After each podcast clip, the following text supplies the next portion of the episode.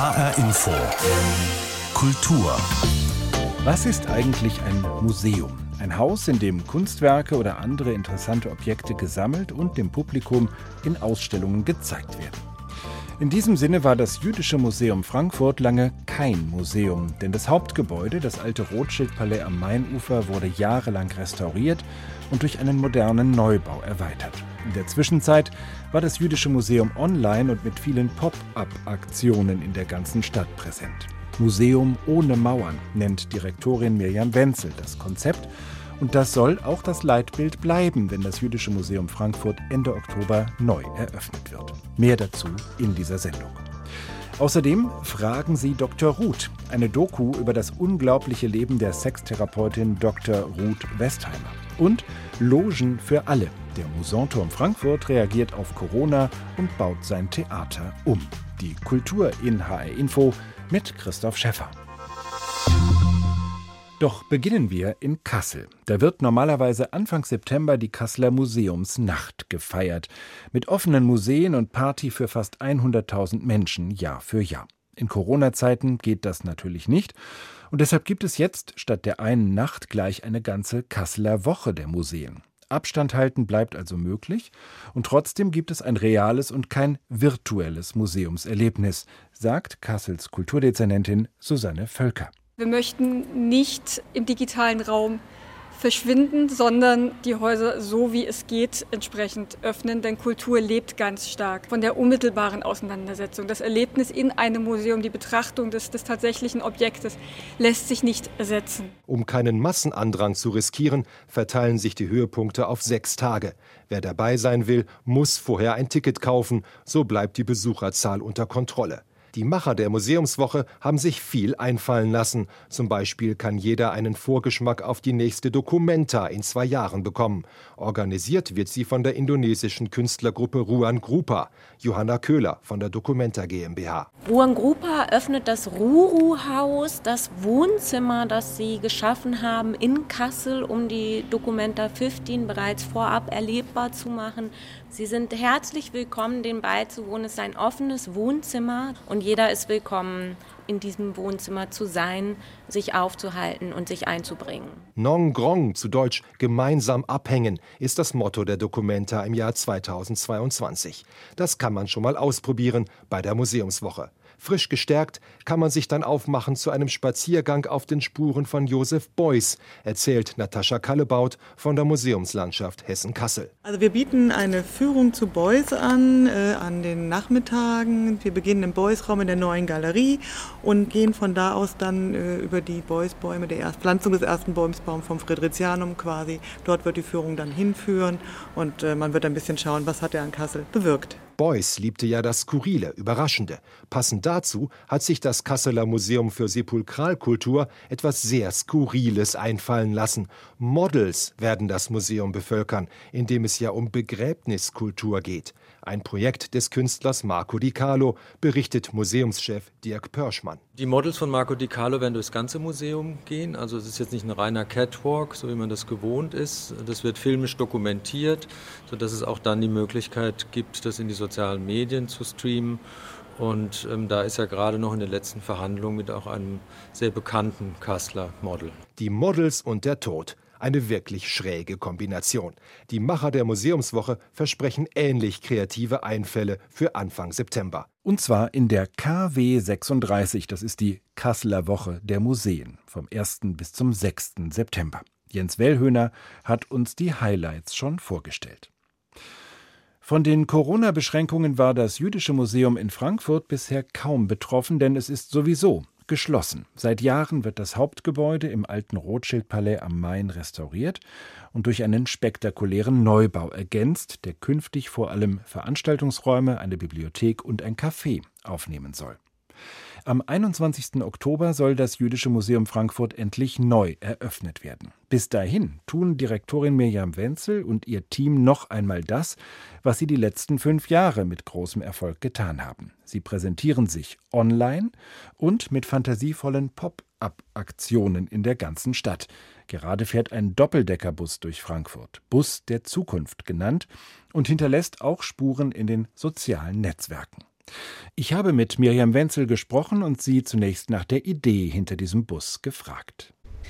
Wir setzen mit dem Bus der Zukunft das fort, was wir in den letzten Jahren gemacht haben mit unseren Pop-up-Plattformen. Das heißt, wir wollen ins Gespräch kommen und zwar über Fragen, die uns beschäftigen. Und diese Fragen sind im Kern, wie wollen wir in Zukunft zusammen leben? Und eben diese Frage ähm, stellen wir vor diesem Oldtimer-Bus, der neu gestaltet wurde in den Farben unserer Kampagne. Und das tun wir mit dem Sozialunternehmer Shai Hoffmann und Kolleginnen und Kollegen des Museums. Und es geht uns dabei natürlich auch darum, nochmal zu fragen, was erwarten Sie sich von einem dem neuen Museum und damit umzugehen, die Erwartungen, die an uns herangetragen werden und diese dann hier in Zukunft aufzugreifen und mitzugestalten. Dann wird es eine Kampagne geben, die das Museum auch wieder ins öffentliche Bewusstsein rückt und zwar mit dem Slogan Wir sind jetzt. Hat das auch damit zu tun, dass man von einem jüdischen Museum möglicherweise das Vorurteil hat, dass es sich vor allem mit der Vergangenheit beschäftigt? In Teilen ja, wobei ich immer sagen würde, unser Blick auch in die Vergangenheit, es ist ja nicht so, dass wir nicht nach wie vor ein kulturhistorisch agierendes Museum sind, aber unser Blick in die Vergangenheit geht von der Gegenwart aus. Hier formulieren wir die Fragen, die wir dann in die Geschichte hineinschicken und schauen von dort dann wieder zurück. Miriam Wenzel, als Sie 2016 das Jüdische Museum in Frankfurt als Direktorin übernommen haben, da waren Sie eine Museumsdirektorin ohne Haus oder fast ohne Haus, denn das Museum Judengasse gab es ja jetzt dann schon wieder irgendwie. Das ist auch neu gestaltet worden. Aber sie mussten ohne das Rothschild-Palais und auch ohne den Neubau auskommen, in dem wir jetzt stehen, der jetzt sozusagen in der Endphase ist. Wie war das für Sie damals? War das eine Hürde zu Beginn als Direktorin eines Museums, was kein Haus hat, oder war das auch eine Chance? Ich habe es immer als Chance begriffen. Ich liebe Dinge zu gestalten, Prozesse zu gestalten, Menschen zu gewinnen. Und wir hatten jetzt die Chance, viereinhalb Jahre lang nochmal neu darüber nachzudenken, wer wir selbst sein wollen, neu darüber unsere Zeit nachzudenken, wie wir diese gestalten wollen mit unserer Museumsarbeit. Und das haben wir, denke ich, intensiv getan. Wir haben ein neues Leitbild für uns geschaffen mit dem Museum ohne Mauern. Wir betonen mit unserer Kampagne, wir sind jetzt eben genau diesen Gegenwartsbezug unserer Museumsarbeit. Und das haben wir im gesamten Team entwickelt. Und ich bin auch ein bisschen stolz darauf, was wir hier als Team geleistet haben. Und das wird eben sichtbar dann im neuen Haus. Aber wir brauchten die Zeit dafür. Und ich denke, wir haben sie genutzt. Diese verschiedenen Pop-up-Aktivitäten, die Sie hatten in den letzten Jahren, das war zum Teil auf einem Schiff oder in so einer Art Gummiblase, wo das Museum aktiv war und in die Stadträume hineingegangen ist, die erinnert ja auch ein bisschen an die jüdische Erfahrung von der Diaspora, also eigentlich kein Zuhause zu haben. Haben Sie da Bezüge auch entdeckt zwischen dieser jüdischen Erfahrung und dem, wie das jüdische Museum ohne eigenes Haus über die Jahre zurechtkommen musste? So haben wir das immer wieder auch kommuniziert, dass wir ein nomadisches Museum sind. Ähm, Nomadentum, Wüstenwanderungen sind Bestandteil der jüdischen Geschichte. Es ist auch Bestandteil der jüdischen Geschichte, in einem Dazwischen zu sein, auch der jüdischen Gegenwart übrigens, sich in Räumen zu bewegen, die unsicher sind, ähm, die ähm, vielleicht nur eine Zeit lang bewohnt werden. All dies haben wir in den vergangenen viereinhalb Jahren auch in eine neue Formen gebracht mit diesen Pop-up-Plattformen. Wir haben uns dabei auch etwa zum Beispiel an der Laubhütte der Sukkah orientiert, ähm, die wir in verschiedenen Formen aufgebaut haben. Aber es ist jetzt doch ganz schön, hier mit diesem neuen Haus in eine größere Beständigkeit zu gehen und etwas äh, sichtbar äh, machen zu können, was dann auch im Beton stattfindet. Was ist es, was Sie am meisten vermisst haben an dem festen Haus oder worauf freuen Sie sich jetzt auch am meisten, wenn das Museum dann wirklich am 21. Oktober neu eröffnet wird im Rothschild-Palais und im Neubau? Ich freue mich am meisten auf darauf, Ausstellungen zu machen und Besucherinnen und Besucher in Ausstellungen zu verführen und mit ihnen in Ausstellungen ins Gespräch zu kommen. Museumsarbeit lebt von Ausstellungen und um Ausstellungen herum wird normalerweise Bildungsarbeit auch gestaltet. Uns fehlte diese Möglichkeit in den vergangenen viereinhalb Jahren und wir nutzen sie jetzt auf der einen Seite, indem wir die neue Dauerausstellung dann im neuen Haus eröffnen werden, aber auch mit unserer ersten Wechselausstellung, die weibliche Seite Gottes. Verraten Sie da schon was? Der rote Faden der Dauerausstellung ist und das Motto unserer Kampagne, wir sind jetzt. Wir erzählen Geschichte in persönlichen Geschichten und zwar so, dass sie berühren, dass sie Empathie entwickeln und dass sie eine Gegenwärtigkeit entfalten.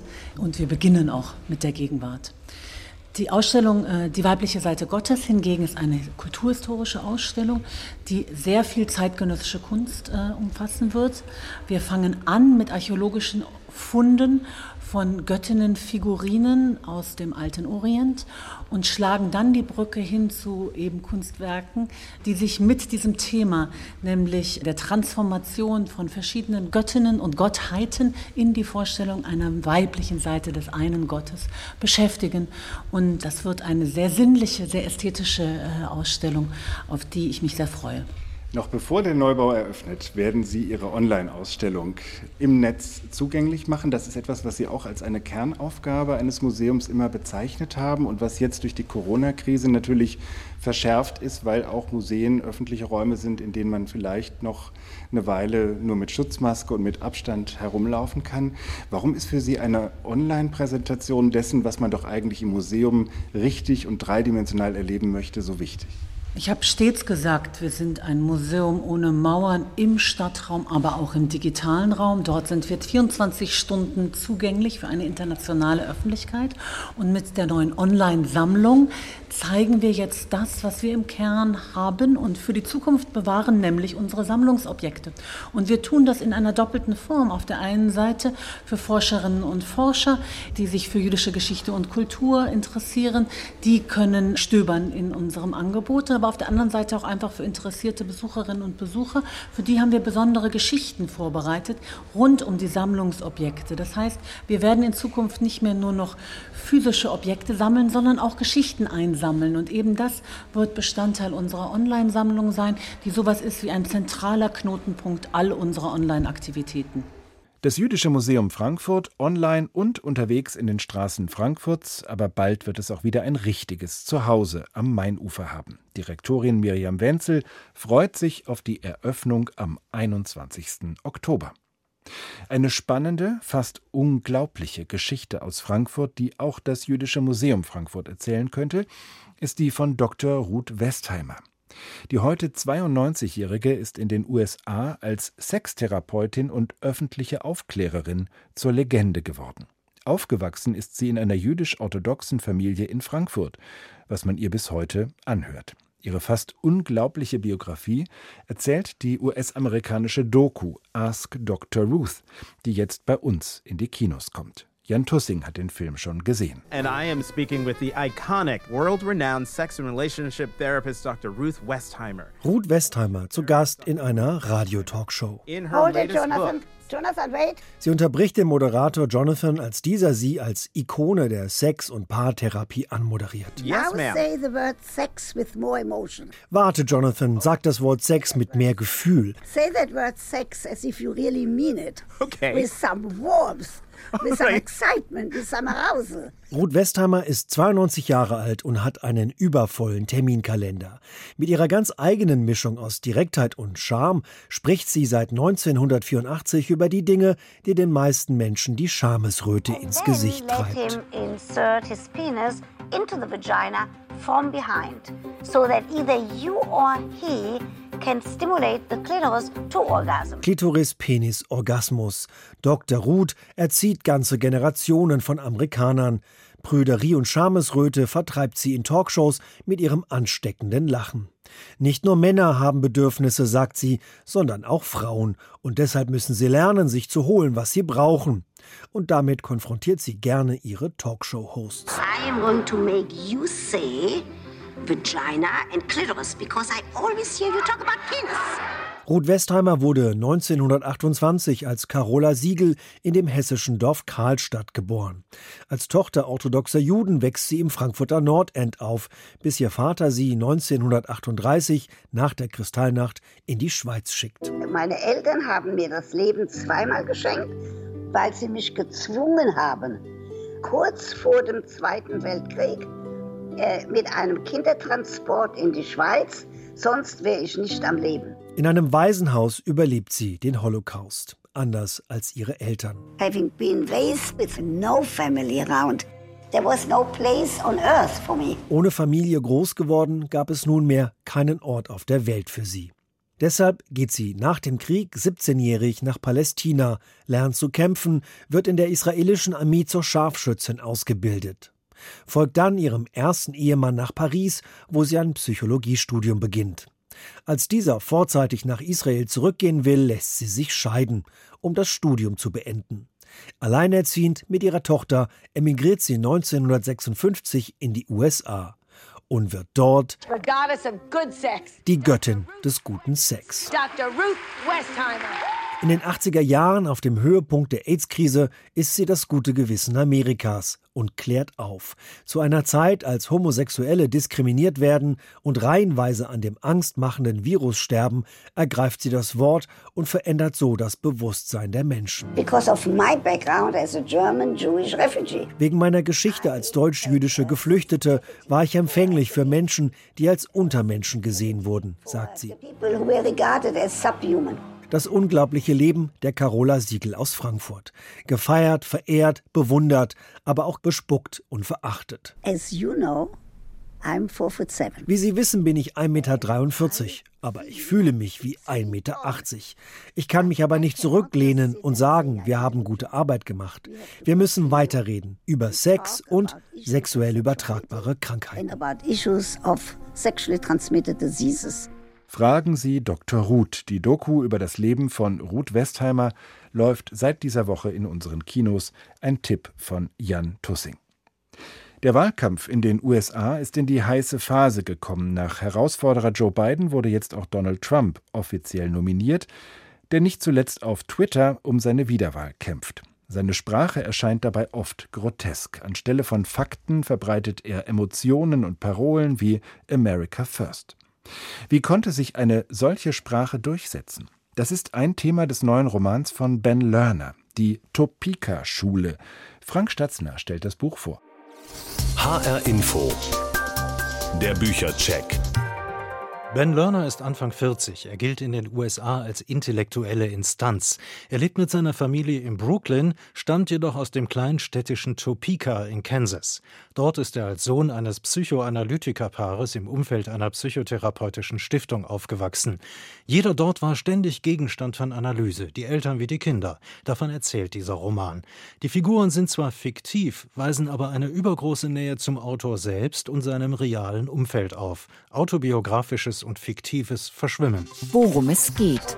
Das Buch umspannt die letzten 70 Jahre. Es beginnt mit der Jugend der Eltern in den 50ern, erzählt von Männlichkeitsvorstellungen, von Missbrauch in der Familie, von feministischer Selbstfindung, beruflichen und gesellschaftlichen Ambitionen, von auch außerehelichem sexuellen Begehren und so weiter. Vor allem aber entsteht ein Bild des Klimas, in dem die Kinder dieser Nachkriegsgeneration aufwuchsen. Weiße Akademikerkinder unter ständiger psychoanalytischer Beobachtung und therapeutischer Begleitung, umso unsicherer unsicherer, hin und wieder mobbend und im Einzelfall durchaus auch gewaltbereit. Aber sie sind sprachlich begabt und vor allem geübt. Die Magie der Sprache, ihre Wirkung ist Adam, dem fiktiven Pendant Ben Lerners, absolut bewusst. Und er lernt bei Debattierwettbewerben der Schulen, dass Form und Tempo der Debatte mehr Wirkung haben als tiefgreifende Argumente. Als Schnellsen wird im Roman die Art des Speedvortrags bezeichnet, der den Debattengegner in höchstem Tempo, manchmal unverständlich, mit maximal maximal vielen Argumenten befeuert, sodass der dann nicht mehr kontern kann. Und in der Amtszeit des Präsidenten Reagan verschieben sich auch die Inhalte. Lerner spricht von Ideologisierung.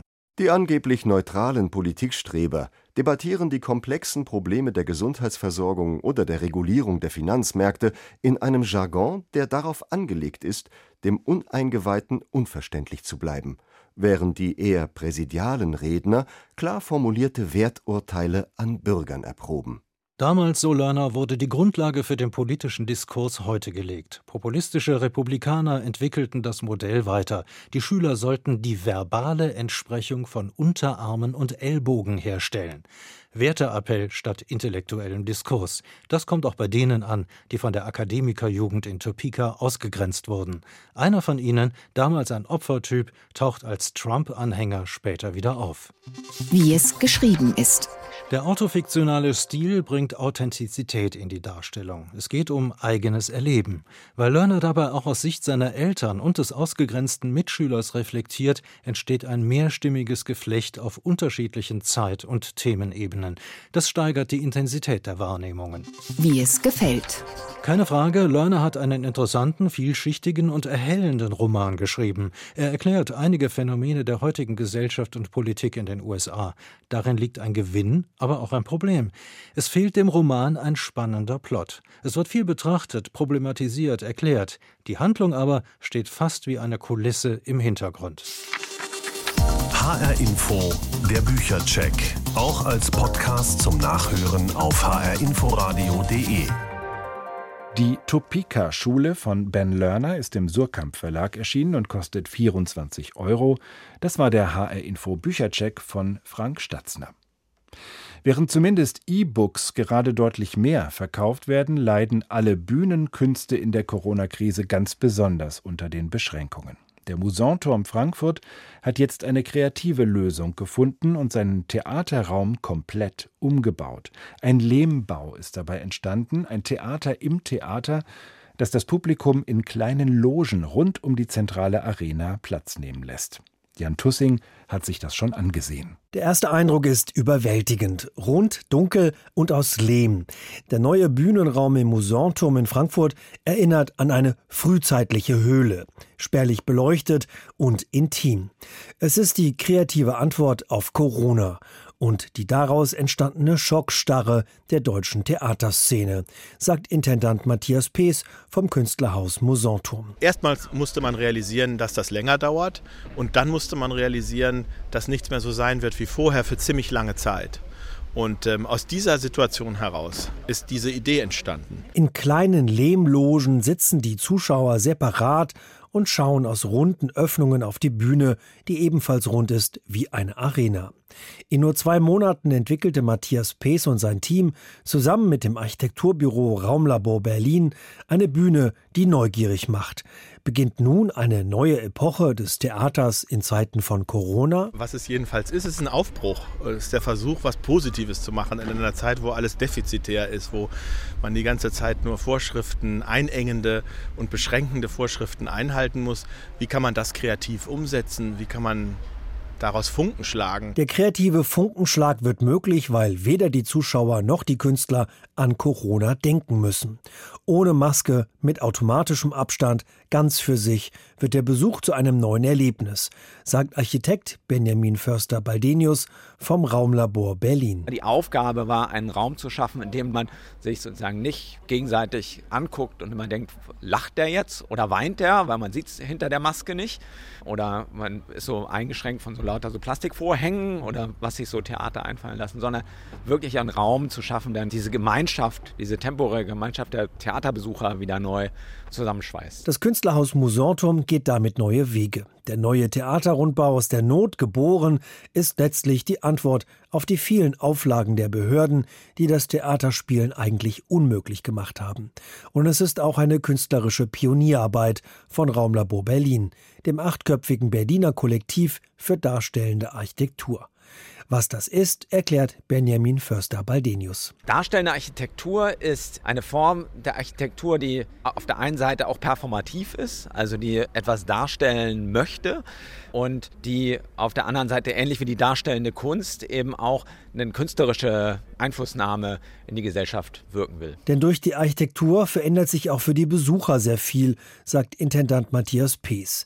In den 19 Logen haben maximal 38 Menschen Platz. Ja, also tatsächlich ändert sich ganz viel. Man muss viel früher kommen, damit man das Erlebnis auch zur Gänze haben kann, dass man äh, in den Logen auch bedient wird, dass man äh, Getränke und Essen kaufen kann, äh, dass man ähm, mit uns in Kontakt kommt, die wir das Programm machen und vermitteln wollen. Also wenn man zum Beispiel mal mit dem Dosentelefon äh, von einer Loge zur anderen sprechen will, da muss man schon 45 Minuten vorher da sein. Eine Spielstätte als Begegnungsort. Künstlerinnen und Künstler treffen ab sofort viel direkter auf die Zuschauer und nehmen am Geschehen viel unmittelbarer teil.